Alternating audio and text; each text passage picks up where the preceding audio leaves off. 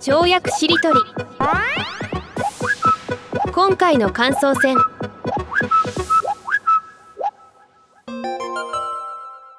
やっぱり対岸を知ってるってすっごい大事なんですよね。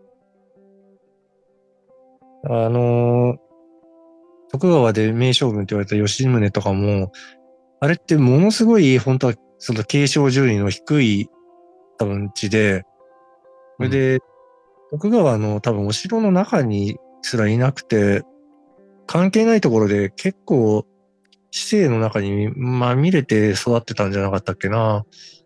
だからこそ目安箱みたいな発想ができたと思いますしね。そういう、極端理論ですよね。全然、本来の、まあ、場所と違うところを経験すると、それが幅になるから、そこで科学を起こしたりとか、違う積み上げ方をできるみたいな。そうですね。沢田さんは毒抜きはどうですか？この時間で少しはなされました？いや、だいぶなされてきた気が。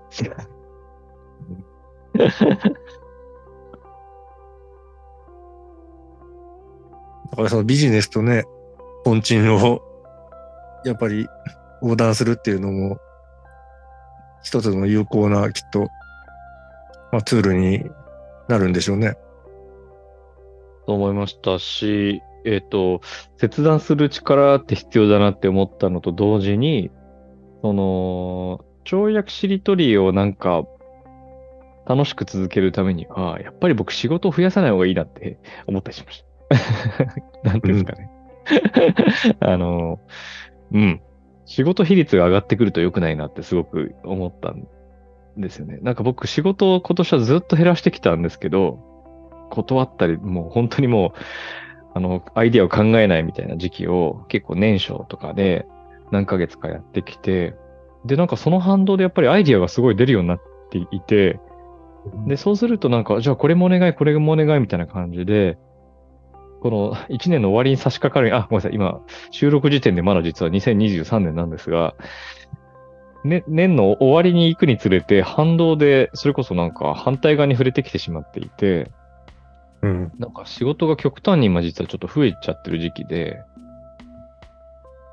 だけどそれがちょ跳躍し思考を逆に阻害してるなってめちゃめちゃ今日分かったので、改めて2024年は仕事も改めて1年間でちゃんとカットしていこうなんて思ったりしました。いいですね。なんか、いい結論が出たところで、お時間ですけど、なんか今日喋って西条さんは、なんか感じたこととかありますか？うーん、そうですね。まあ、ウウィンウィン2.0じゃないですけど、やっぱ試しというか、やってみる。まあ、それでね、ちょっと今回初めて、振り返りの感想戦の方が早めに振ってみましたけど、まあ、それはそれで、まあ、必ずそれをやった方がいいっていうわけじゃないんだけどね、ななんか、今回はそれやった方がいいような気がして、やってみたら、まあ、良かったかなって。あの、うんなくしてない、見失ってるだけだっていう指輪のね、ところからの、いろんな公式っていうかね、あの生まれたりとか。まあ面白かったですね。それいいですね。僕ずっと映画のポスター作ってたんですけど、うんそれ、そのコピー聞いた瞬間に映画のポスターが浮かんでいて、うんなんか西条さんがなんかものすごい、あの、007みたいな、ジェームス・ボンドみたいな、なんか銃を構えてるみたいなポーズをしてるんですけど、それはあの、ゆなんか指輪がない手の象徴としてあって、なんか、ちょっと遠くの方見ていて、で、なんか、西条指輪物語みたいなタイトルの映画で、はい。で、キャッチコピーで、ポスターの左上に縦に、なく、なくしたんじゃない、見失ってるだけだみたいな、なんかそういう映画のポスターが浮かんでしまったっていう、はい。かっこよさそうに言ってるけど、みたいなね。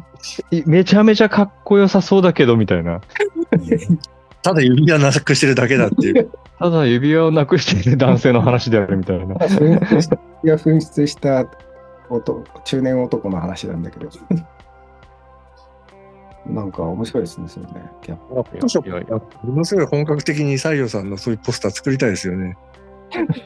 いやー、ちょっと作りたいですね。うん。ちょっとバックに近未来風のなんか、ああ、動かしたビルとかが建ってて、いいですね。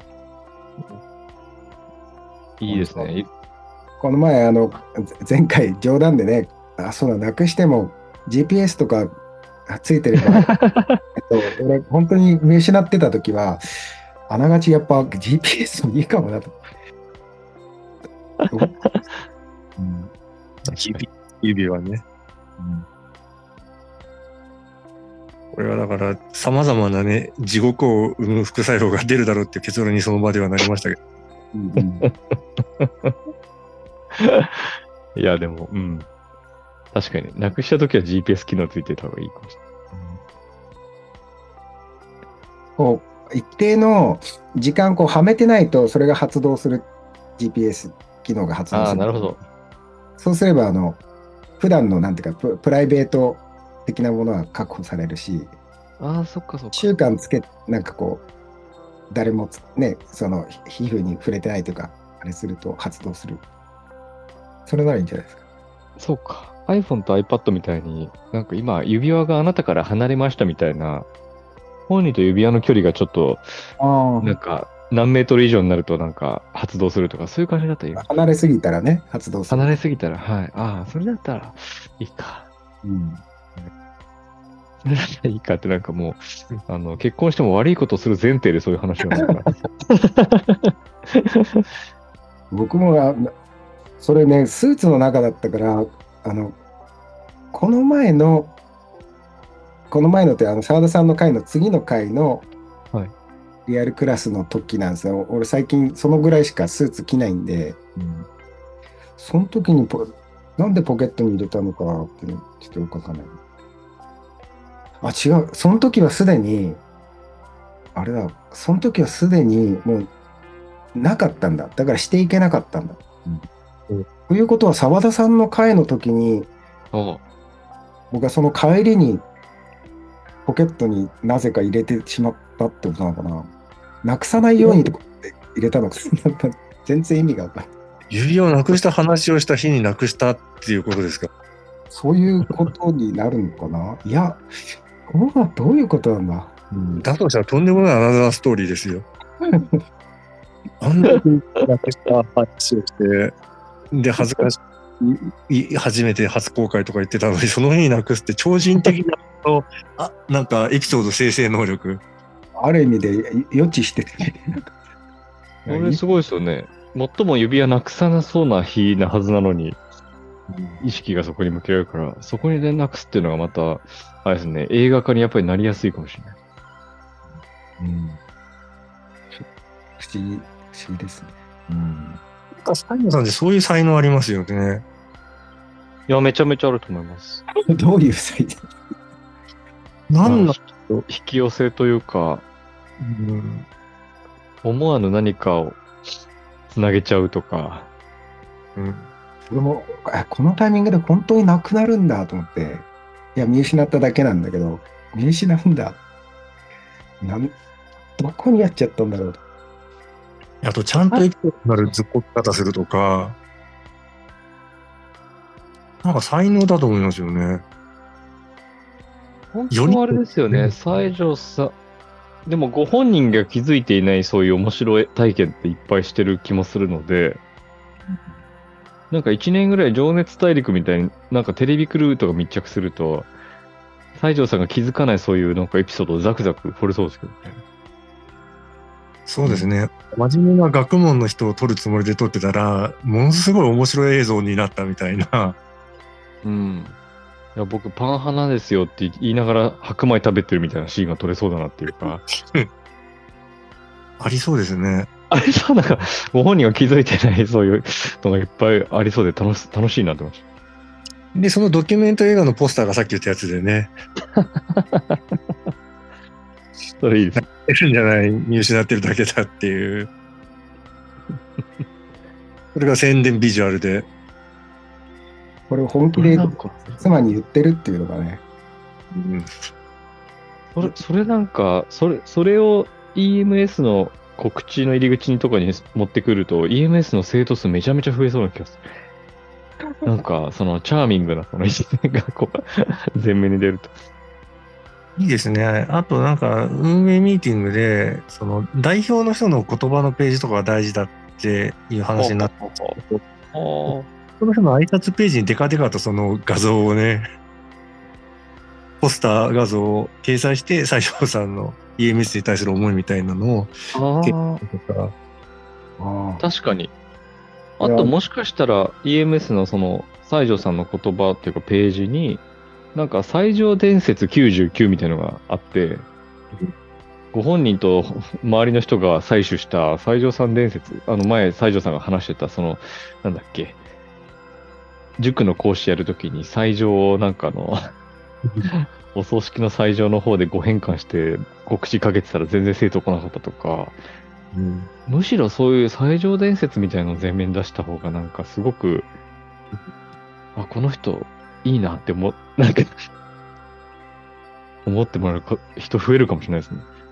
そうですね。なんか新たな顧客の拡大にね、なるかもしれないですよ。なんかそういう実験とかしてみると面白いかもしれない。うん。ああ、なるほど。あの、さっきちょっと言った、どっかで言った、その自分に帰ろうって曲、うん。結構なくしていない、見失ってるだけだと言えば、そういう曲ですよね、北条さん。ああ、確かにね。そう頼めてね、3人で作った、なかなかいい曲なんですけど、いや、いいタイトルですね。非常に。そううん確かにだからなくしてない見失ってるだけだかもしれないですよね。いや、澤田さんもね、そう、そんだけほら、作曲家になりかけたぐらい音楽のね、造形が深いんですから、なんかその音楽周りでもちょっとね、合同でできたらいいですしね。いや、そうですよね。いや、あの、この間初めて、西条さん、本条さんと、そのリアルクラスの後でご飯食べたら、なんか、それもすごく楽しかったので、来年はぜひご飯でもなんて言って、こんな放送に載せる話じゃないですけど、そんなことも思ってました。はい。い片手にね。や、いいですね。帰りにね、田上さんの車でうんうん一緒にうんそんな話をして。いや、ここのテーマでね、やりたいと思ってたので、あのー意味のない歌を作るっていうのもやりたいなと思って、さっきの、まあ、トンチン会話の歌版んじゃないですけど、できるだけ意味のないことを、のテーマについて歌うっていう、そういう歌もなんか3人で作れたらなとか思ってるんですよね。うん。トンチンソングもいいですね。じゃないですか。これどうですか？むなんかすごい壮大っぽい曲なんだけど、よく聞くと全然意味がないみたいな。そうそうそう、それいいですすごいあの、高らかに歌ってるみたいよもう意味ありげなんだけど全然ね。あとなんでそれについて歌ってんのとか。歌うことそのものも意味のないものとかってね作りたいなと思うんですよね。うんうんうんなんか鮭について歌うとか。全然鮭と関係がないのに 一生懸命鮭について歌うとかね。な。うん。いや、いいですね。うん、なんかいいかもしれない。応用とかってなんかそういうところありません？あるかもしれないですよね。うん。カカラスなぜ泣くのとか、なんだろう。よくよく考えると何言ってんだろうみたいなのと結構ありますよね。あのロ、ロンドンブリッジ落ちたみたいな英語の曲もあるじゃないですか。あれ、かなりわけわかんないでしょ？で、最後、マイクアレディって言って、どういうことなんですかブリッジフォーリンダウンってずっと言い続けて、マイクアレディで終わるって。え、何これ？みたいな。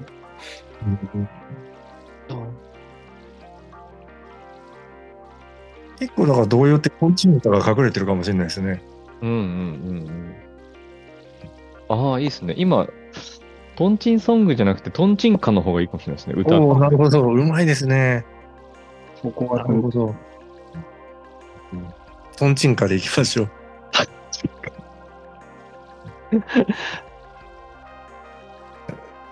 だからもう、だからね、歌にメッセージとか意味を求めすぎなので、うん毒抜きをするか、毒なのかわかんないけど。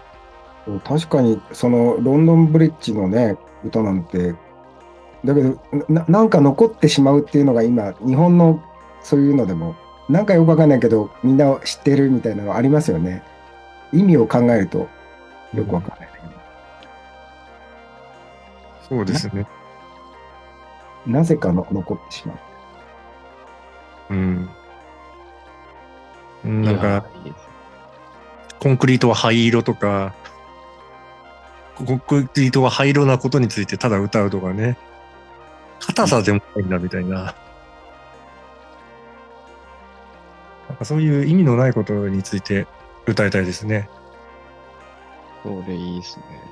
また息子の話になっちゃうんですけど、息子がなんか、なんだっけな、糖尿線腸モンチョンって最近言ってて、あ、ちょっと前から言ってて、ええみたいな。と糖尿線腸モンチョンってずっと言ってて、何それ？みたいな 意味が分かんなかったんですけど、なんか後で分かったのが、なんかバスに乗る時のアナウンスで、なんだっけな、東洋医学専門の盲腸なんたからかんたらみたいなアナウンスを、から糖尿線腸モンチョンって聞こえてたりとか、うん。あと、えっ、と、なんだっけな、ムーミン寺、あなんだっけな、ムーミンに関連するなんか施設があって、ちょっとその元、元ネタすら僕はわよくわかんないんですけど、それを息子はその間違って覚えていて、あの、一時期ムム、ムムガンム、ムムムガンムって言ってて、で、先生がこの間ムムガンムに泊まったって言って、え、ムムガンムって言って、あのググっても全く出てこなくて、それが後でムーミンに関連する何かホテルの名前だったとか発覚するんですけど、でもなんかやっぱりそういう無意味な言葉ってめちゃくちゃいいなって思っていて、で、なんか別に息子はしかもそれをね狙ってるわけでもなく、で別にそれ以上深掘りするまでもなく、ただ響きが好きだから糖尿船長モンチョンとかムムガムって言ってるだけで、なんか反省したというか、父ちゃん意味ばっか求めててごめんなみたいな。だからそういう 無意味な歌っていうのはぜひ作りたいですね。うんいや子供のねやっぱそういう才能と言ってもいいですよねうちの娘もあの魔女の宅急便のことを魔女のタップン機魔女のタップン機って言ってうん。タップンキ。本気可愛いですよね、かわいい。うん、タップンキっていいな。タップンキ。この前なんタッかやっぱたまにいやハッとするようなことを言われるんですけどうんうん。テレビでこう、まあ、ジブリかなんか DVD を見るからこうふ2人の分の座椅子持ってきなみたいな僕が言ったらその保育園の子が僕に向けてですよ「ベイビー自分でやれそんなにできえんだから」とかって言ってきてなんか ベイビー扱いしてくるんですよ。なるほどね。なんでそんな言われてんの？いいですね。いや、さっきのなんか澤田さんの父ちゃん意味を求めすぎてごめんなってのも、すごくなんかいい曲のタイトルになりそうだなと。それだけでやっぱ一個書けますよね。うん、いろんなものに意味を求めすぎて、子供の可能性をね、潰してたっていう。いや、そうなんですよ。どういう、どういう意味って聞いちゃうのって非常に良くないなって反省したんですよね。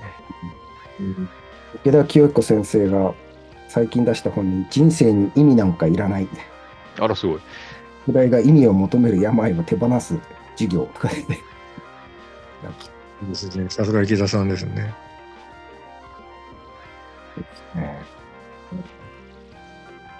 この前話してても、あの、バカの薬剤っていう本があって、ですごい、もういろんなバカの種類をね、こう、上げていくんですよね。うん。まあ、章のタイトルがそうなってて、で、最後に出てくるのが、ただのバカっていうですね、章が。身も蓋もないやつね。こんな、こんな最高の悪口ないよなと思って、すごい爆笑したんですよね。だんだんカテゴリーを上げた結果、ただので終わっちゃうっていうね。ひどい本。すごい。最高、最高だな。あれだけのキャリアを重ねて、そういうひどい本出せるってすごいいいですよね。うんで、あの、コピーライターの中畑さん、高橋さんっていう有名な方がいるんですけれども、中畑さんが昔、えっ、と、おも、も、も、もいかおりさん？あれ？僕さん、ちょっとタレントは昔かに。はい。を使って、世の中バカばっかりで疲れませんっていうなんかコピーを書いて、なんだっけな？なんかの薬の CM だったっけなで、世の中バカばっかりで疲れませんっていうコピーって、クレーム来ませんかっていうふうに、そのクライアントの側の企業が言ったらしいんですけど、中ど。畑さんがやっぱりすごくって、いや、大丈夫です。あの、バカは自分のことバカって気づいてませんからって言ったエピソードがあって、すごいな。だからそのバカの訳祭で、最後、ただのバカって書いてあるところはうん、本当にバカな人は多分気づかないんだろうなっていうか、なんか、そういうのを見越した上でなんかそういうの書いてる、池田さんも書いてるんじゃないかって、なんかちょっと深読みしちゃいまその、うん誰も傷つけずにそういうことを伝えるっていうか、副題がだって頭が悪いとはどういうことかですかね。あら、すごい。それをこう言い当てて、気になるな。赤の本質監視みたいな。すごい。ああ、でも賢くなりそうですよね、それ読むと。読みたいですね。うん。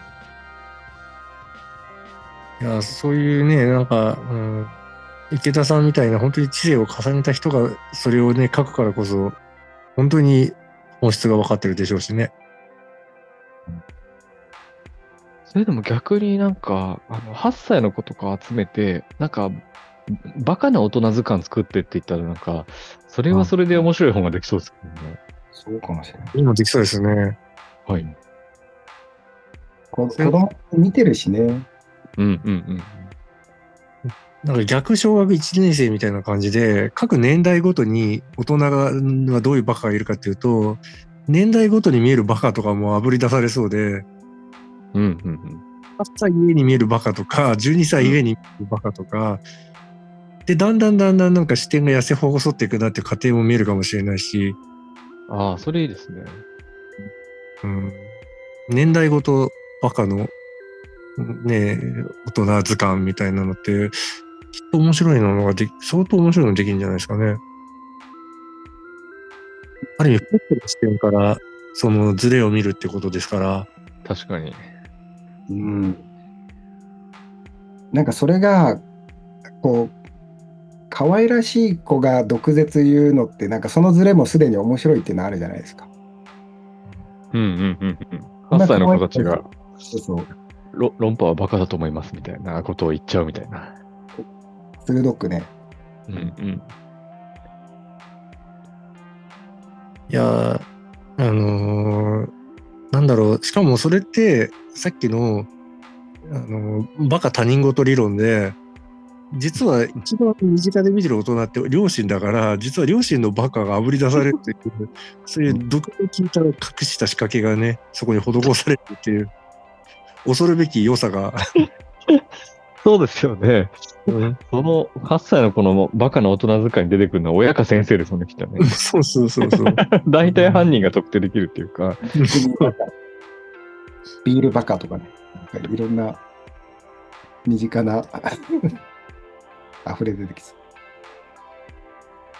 う。で、だから普段なんかね、あの、会話の中で絶対出なかった言葉が、そうやって一個、フィルターをうんと、すごくなんか、スルスル出てきて、それを見て親がね、あの水面下で反省するとか、うんうんうんうんうんうん。いや、いいかもしれないですね。うん。抽象化することで忖度がなくなるというね。うん、バカな。うん。バカな大人図鑑。うん。確かに北条さん言うように、いろんな世代の人がこれ編集し、あの、さ、書いて書くと面白いかもしれないですね。王様の耳はロバの耳ってやっぱり言いづらくなってくんだな、みたいな話とか、いろいろ発見がありそうですもんね。あ、そうですよね。あと、ちなみに論破するやつはバカで、ちょうどこの前王将で、沢田さんと、あ、あ西条さんと田村さんと全く同じこと言ってましたね。うんだから論破するやつってバカなんですよね。うんうんうん澤田さんから出てきて、我々もそんな話したぐらいですから。うん。いや、いいですね。なんか、勝手にバカ認定とかいっぱい知っていくと面白いかもしれないですね。その、なんて言うんだろう。傷つけない形でっていうか、うん。うまくね、ぼかしながらね。うまくぼかしながらなんか着手できそうな気もしますね。あとなんか今思いついたのは、あの、リアル企画で、放送できないとって言って、ああ。忖度しない版で、もう固有名詞とか、もうやるのの、もう本音をバンバン言って、でも、放送はしないから、その場限りのね、ちょっとそこら辺の、なんかブレーキ外しの練習も含めてね。うんうんうんうんうんうんうん公害しないみたいな前提でね。そうそう。うん。それいいですね。わざわかざ怖くなりそうですけどね。その、クリエイティブな悪口をを言うみたいな。うん。そうですね。クリエイティブな悪口ってちょっと滑る、間違えると、ただの悪口になっちゃうから放送には載せられないけど、放送しないと分かってると、クリエイティブな悪口スイングをできそうですね。うん。それなんかリアルクラね、企画にぴったりですよね。相当高度ですけどね、本当クリエイティブな悪口ってね。めちゃめちゃ高度だと思いますね。うん。結局一番傷、一番なんか切れ味鋭いじゃんみたいなことになりそうですもんね。クリエイティブにしたつもりが、ストレートに言う言うよりもよほどなんか一撃がすごい深いなみたいな。うん、そうですね。だって、バカな大人ってね、いうことで子供が無邪気に言ってたのが、か に当てはまった時のダメージって、直接言われるよりでかそうですもんね。本当ですね。いやーでもそういう、スパッとなんか回答欄間じゃないけど、そういうのがなんか、なんて言うんだろう。なんだろう。強い人が弱い人を切るっていう矢印はない矢印でもっとあるといいですね。うん。ね。うん。それこそ、下克上の刃みたいなね。下克上カッターみたいな、なんか、そういう文化が広がるといいですけど。これはいいなぁなんか増税メガネに変わるクリエイティブな悪口を考えようみたいなのって面白そうですけどね。あの、放送しないとこでやると。そうですね。なんかありそうですけどね。いや、もともとマスコミってそのためにあったようなもんですからね。うん、ああ、でもほんそうですね。それが権力側によっちゃうって、どんどんどんどん本来の多分機能を失ってってるっていうのが多分現状でしょうから。うんうんうんうんうんうんうん大勢メガネって誰が言ったんですかね？ああ、わかんないですけどう。んでも多分ツイッターとかから多分出てきたんでしょうね。マスコミじゃなさそうですもんね、これは。なかなかの切れ味だなっていう。なかなかですよね。なかなかですよ、これ。それでなんか、それを意識してね、ちょっと方針を変えるぐらいの力をこうそうですよね。変える言葉を生み出したわけですが、どれが作ったんですかね。元も子もないけど、なかなか、うん、切れ味の鋭い言葉ですね、増税メガネって。うん。確かにね。うん。で、しかもあれ、直接岸田さんを言葉ではディスってないというか、体につけてるメガネだから、うん、そうですよね。うんうん増税とメガネくく組み合わせて岸田さんを浮かび上がらせてるわけだから、あさっきのあの長すぎるなんか首みたいな。首長すぎるみたいなのちょっと確かに確かに。そういう意味でだから差別的ではないんですよね。ディスってるけど。うん、そうですよね。うんうんうんうんうん。そういう言葉はやっぱ跳ねますよね。なんか、えっ、と、保育園落ちた日本死ねというのも死ねというワードは入っているが、対象となっているのは日本全体だから、誰かに向けられてるわけじゃないから、だから、ことの葉に乗りやすいというか、うん。そういう、だから絶妙な悪口？うん。みんなが使うのはばからない悪口ってうまく作れるといいかもしれない。そういう意味でなんかもしかしたら4件分立みたいな構造が必要かもしれないですよね。今ってやっぱり行政も立法も司法もなんか一緒くたになっちゃって全然なんか分散されてないから、4つ目になんか悪口みたいなのが いきなりポンとあると意外といいかもしれないです。いや、そうなんです。あの、だからマスコミの独立って憲法で保障しなきゃいけなくて、今みたいにコントロールされてるってすごく危ないですから、だから、その、い権利力をいかに、その、分裂させるかって、多分マスコミもそうだし、経済もそうだし、で、行政司法立法。だからまず3つにはもう事足りない時代になっちゃってるんですよね。うん。もうある意味時間が経ちすぎて癒着が始まっちゃってるから、うん、うん、うん、うん。そうやってね、いろいろ分裂させるのは大事だなって、私も思う。だから4件どころじゃなくてたくさん、もう、うん、うん、うん、うん、うん、うん。だから中国史でも三国史が人気あるのも多分そうだっていうのがあると思うんですよね。分裂してるから、だからこそそこでいろいろね、生じる、ドラマが生じるっていう。うん、うん、うん、うん、うん、うん。ちょっと調べてみたんですけど、やっぱ増税メガネは誰がつけたのかっていうと、8月25日から26日にかけて、なんか、まあ、あのツイッター上でうんトレンド入りして、自然発生的にみたいですね。うん、誰か言った人いたんでしょうけど、誰かがいたんでしょうね。それがなんかあの自民党支部の収支管理がゆるゆるだったこととかいろいろ問題が起きたら、それから増税メガネが増税クソメガネに進化 そうです。なるほああ、でも、うん。納得のがなさが、そのクソがをつける理由になった。うん、でも市民の立派な抗いですよね、これは、本当に。そうそう。だって増税メガネこれ以上庶民をいじめるなっていう。うんうんうんうんうんうんうんうんうんうん。いや、そうなんですよね。やっぱりもっと市民は声を上げるべきで、ところがそれが増税反対っていう、着手定規な声だともう全く使い古されて浸透もしないから、やっぱりどういう言葉だと機能するかみたいな、どういう悪口だとみんな言いたくなるかとか。うん、だから言葉社会の理解的にはいい悪口ですもんね。社会を前進させる悪口ですからねうん。社会貢献としての悪口だから。うん、そういう悪口を考える訓練はみんなもっとしてもいいかもしれないですね。だから本当に放送に載せないんだとしたらやっぱりそういうことをやると楽しいかもしれないですね。うんうん、いいな。クリエイティですね。うん、だうん、悪悪口を言われる力っていうのも大事だと思うんですね。うん、うん。あの安倍政権とかって言わせないようにしたでしょ。あ、いろいろあのそれこそそういうマスコミにテーマしてとか、あれけあれは本当にやっちゃいけないことだなっていう。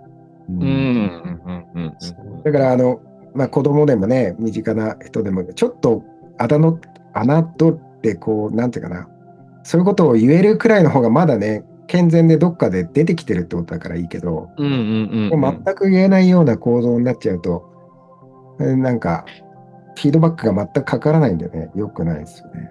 なんかそういう意味では、ねあの岸田さんはまあ言わせるって 言わせるっていうか、まあ、言われてる分だけまだそこに抑止力をねマスコミに圧をかけたりとかはしようとしないっていうところまだいいのかなって気もししないでもないです。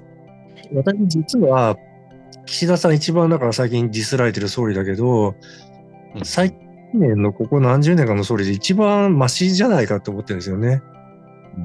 全然旧大点には誰も達してないんだけども、その、結局こうやって悪口が言われてるっていうのは、西条さんもおっしゃった通り、マスコミに手を回してない、圧力をかけてないってことですから、で、やっぱ、あとかわいそうなのは、あの、ほとんど安倍さんの頃にやった政策の尻拭いで、まあね、やってるっていうところが多いから、まあ、そうなんですよね。うん安倍さんがアメリカから、なんか、通常の歴代総理の何倍もいらないその兵器を爆買いした、その借金をその軍事費での増税で賄ってるっていう、ババ引いてるようなとこもあるから、そういう意味では、ちょっと私は岸田さんかわいそうだし、むしろマシな部類なんじゃないかって思ってるんですよね。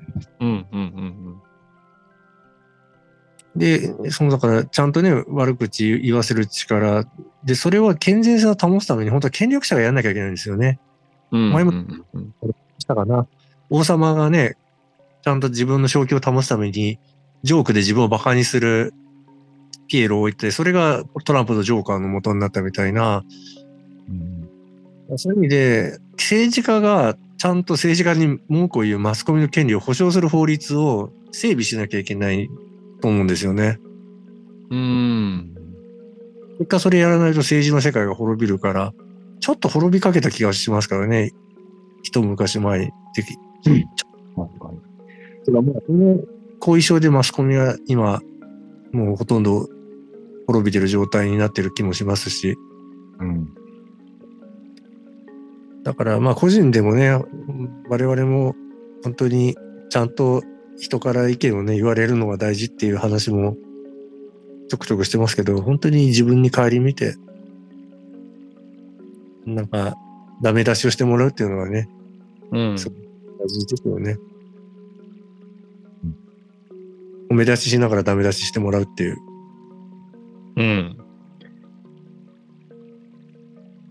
ダメ出しも大事ですからね。特に権力者がダメ出しされやすい空気を自分で放ってるかって本当大事ですよね。そうなんだよな。うん。いや、それが健全で、さっきのほら、だから、対岸のね、極端ですけど、権力って一番、ある意味、人間の力の極北にいるわけだから、むしろ人よりもダメ出しされるっていう状況を作らないと、天秤が釣り合わないんですよね。天秤学で。うんうんうん地位とか権力が増すほどにダメ出しされるように、ダメ出しレセプターを広げとかないと、やっぱ狂っちゃうし、良くないことが起きちゃうんですよね。うんうんうんうんそれで、いくらね、封じ込めてもね、結局暗殺されちゃったり、なんだろう、その歪みがね、ももっと本当にひどい形で出てしまってね、自分にも返ってくるっていうような構造ありますからね。いや、僕ね、本当に政治家の方は、積極的に、それこそやっぱ、なんか、学ぶ場一人の学生としてちゃんと学ぶ場だったり、もう先生先生って言われない場とかにね、身を置いて、定期的になんか本当に大事なものとかこう、なんか取り戻すというかね、なんかそういう風にしていかないと、もう本当に、もう、ほぼどんな人でもああの構造の中に取り込めたら、取り込まれて正気を保ってる人って、ほぼいないんじゃないかなっていう、思うぐらいですからね。だか昔のお侍さんが茶道をたしなんだってすごいバランス感覚だったと思うんですよね。ううんん駒下げて入らなきゃいけない、ね、入り口を作って、利休のね、考えた。で、刀も外して、同じ立場でね、で、お茶も回し飲みするみたいな、あれもバランス感覚の一つの表れだし、やっぱ西条さんが面白いずっこけ方するのも、もう西条さんがバランス装置かもしれないですよね。なるほど。そうやってね、なんか、自然とバランスをね、取れ、取れるようにもう遺伝子レベルで組み込まれてたのかもしれないですよね。まあ結局、なんかこの前も西条さんの本質監修で終わった気がしますけど、もう時間オーバーしてますよね。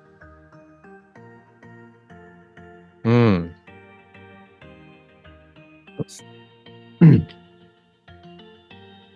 いつもか予定より30分以上オーバーしてますけど、なんか、あれですね、今日は、多分西条さんが中盤に、えっと、この感想戦さ差し込もうとおっしゃったのが、多分いつもと比べて、なんかパキッとした概念っていうのが、生まれてないからっていう意図があったんじゃないかなって思っあれそそういうことかなって勝手に思ったんですけど、なんか逆に思ったのが、今日は多分、そのパキッとした概念ってあんまり生まれてないんですけれども、パキッとした概念が生まれてないがゆえに、なんか、うん、これまで以上になんか、紆余曲折があった気がしていて、パキッと概念作るのがみんな得意なんだけど、そうじゃない回があってもすごくいいなってなんか思いました。なんだろう。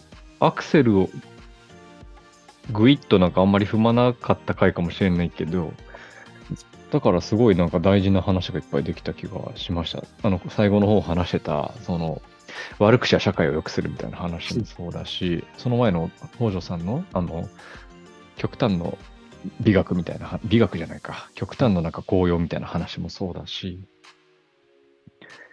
うん。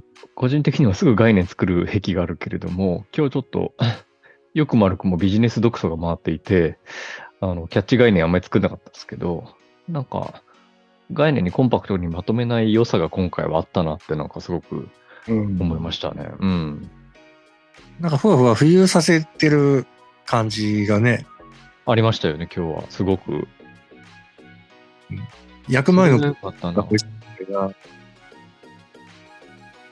なんかちゃんと固めてないね、焼き上がりの美味しさみたいな回になったかもしれないですね。はい。いつもはそのやっぱり、めちゃめちゃトークがあっち行ったりこっち行ったりみたいな、液体とか気体っていうものを、一旦なんか概念っていう個体にまとめて、で、そこからまたふわふわっと、ゆらゆらと気体、液体に戻って、また概念っていう個体に戻してみたいな、そういう変化が結構激しかったと思うんですけど、今回はどっちかというとなんか液体気体時間の方が長かった気がしていて、それがすごく良かったですね。うん僕はあのビビジネス読とかではないんだけど、なんか結構な、まあ割と午前中も休んでたというか、でうんうん。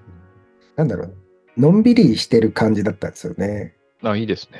うん、それで、だけどやっぱなんかこう頭がすごい働いてるっていう感じではなく、まあ始まり方もなんかそんな感じでしたよね。まあ今回はね、北条さんがちょっと遅れてきて、忘れてるとこが始まった。し、ね、そそれでなんかテーマもどどうしますか？まあノーテーマでいきましょう。みたいな感じでなんかゆるりと始まってったり。で、沢田さんが沢田さんでね、直前までプレゼンをやってたから、いつもとやっぱ違うコンディションっていう要素も入っててね、結果的に混ざり合ってこういうふわふわ感になった。いい。このだ、ふわふわだらだらした感じってすごいいいですね。めちゃめちゃいいな。結構普段の跳躍しりとりだと、そのお話を伺いながら、結構やっぱりなんかもう、鋭く概念化することを自分いつも狙っちゃうっていうか、なんか、その、うん、ハンなハンター要素結構強めでいつも跳躍しりとり挑むんですけど、今回その要素全くなく、なんかあの、間抜けな狩人ぐらいの感じで、銃を忘れて持ってきちゃって間抜けな狩人モードで来た感じだったんですけど、そうするとなんかすごく、うん、牛さんとかと仲良くなれたな、みたいなね。牛牛さんとは気づいたら一緒に寝てたなみたいな、うん。うん、景色が見れてめちゃめちゃ良かったです。なんだろう、この年末年始の会にふさわしいんじゃないかなと思いましうん。銃を忘れたんじゃない、牛と仲良くなりに来たんだっていうカリードのね。た。ああ、いいですね。銃を忘れたんじゃない、自由を手に入れたんだみたいな。いいですね。ブルーハーツみたいになってきましたけど、はい、さっき興奮がね、うまく当てはまるってことですね。さっきの構文が、うん、使えるってことも分かったところで、はい。いや、本当に、あの、心地いい跳躍しりとりでございました。はい。曖昧なんじゃない、ふんわりさせたんだっていうね。それいいっすね。じゃあまあ今日ね、また最後の一言で澤田さんから締めますか？はい。あのー今日、本当にもう、ガチガチのゴリゴリのプレゼンをやってきた後で、このダラダラのふわふわのトークができたので、非常に今日は、あの、いい夢が見れそうだなと思っています。はい。というわけで、澤田智弘でした。ありがとうございました。まあ、トンチンカもね、実現させたいと思います。北条良でした。あ、そうだ。あれでしたね。あの、最後に一応、肩書きも添えるっていう、ここういうね、最後の最後のまたふんわりするっていう、そう肩書き添えて名前だけで言ってください。あ、あ、あえっと、肩書きですね。あ、えっと、えー世界ゆるスポーツ協会兼コピーライターの澤田智弘でした。ありがとうございました。今、肩書きも忘れかけてるふんわりさが出ましたね。よかったですね。もう、あの、全然、あの、抜けちゃってますね。はい。身体思想家の北条良でした。ありがとうございました。今日はありがとうございます。あの、クリエイティブな悪口という新しい視点をもらえた気がするんで、ちょっとそんな練習もね、してみたいかなと思いました。はい、エッセンシャルマネジメントスクールの西条武雄です。ありがとうございました。ありがとうございました。ありがとうございました。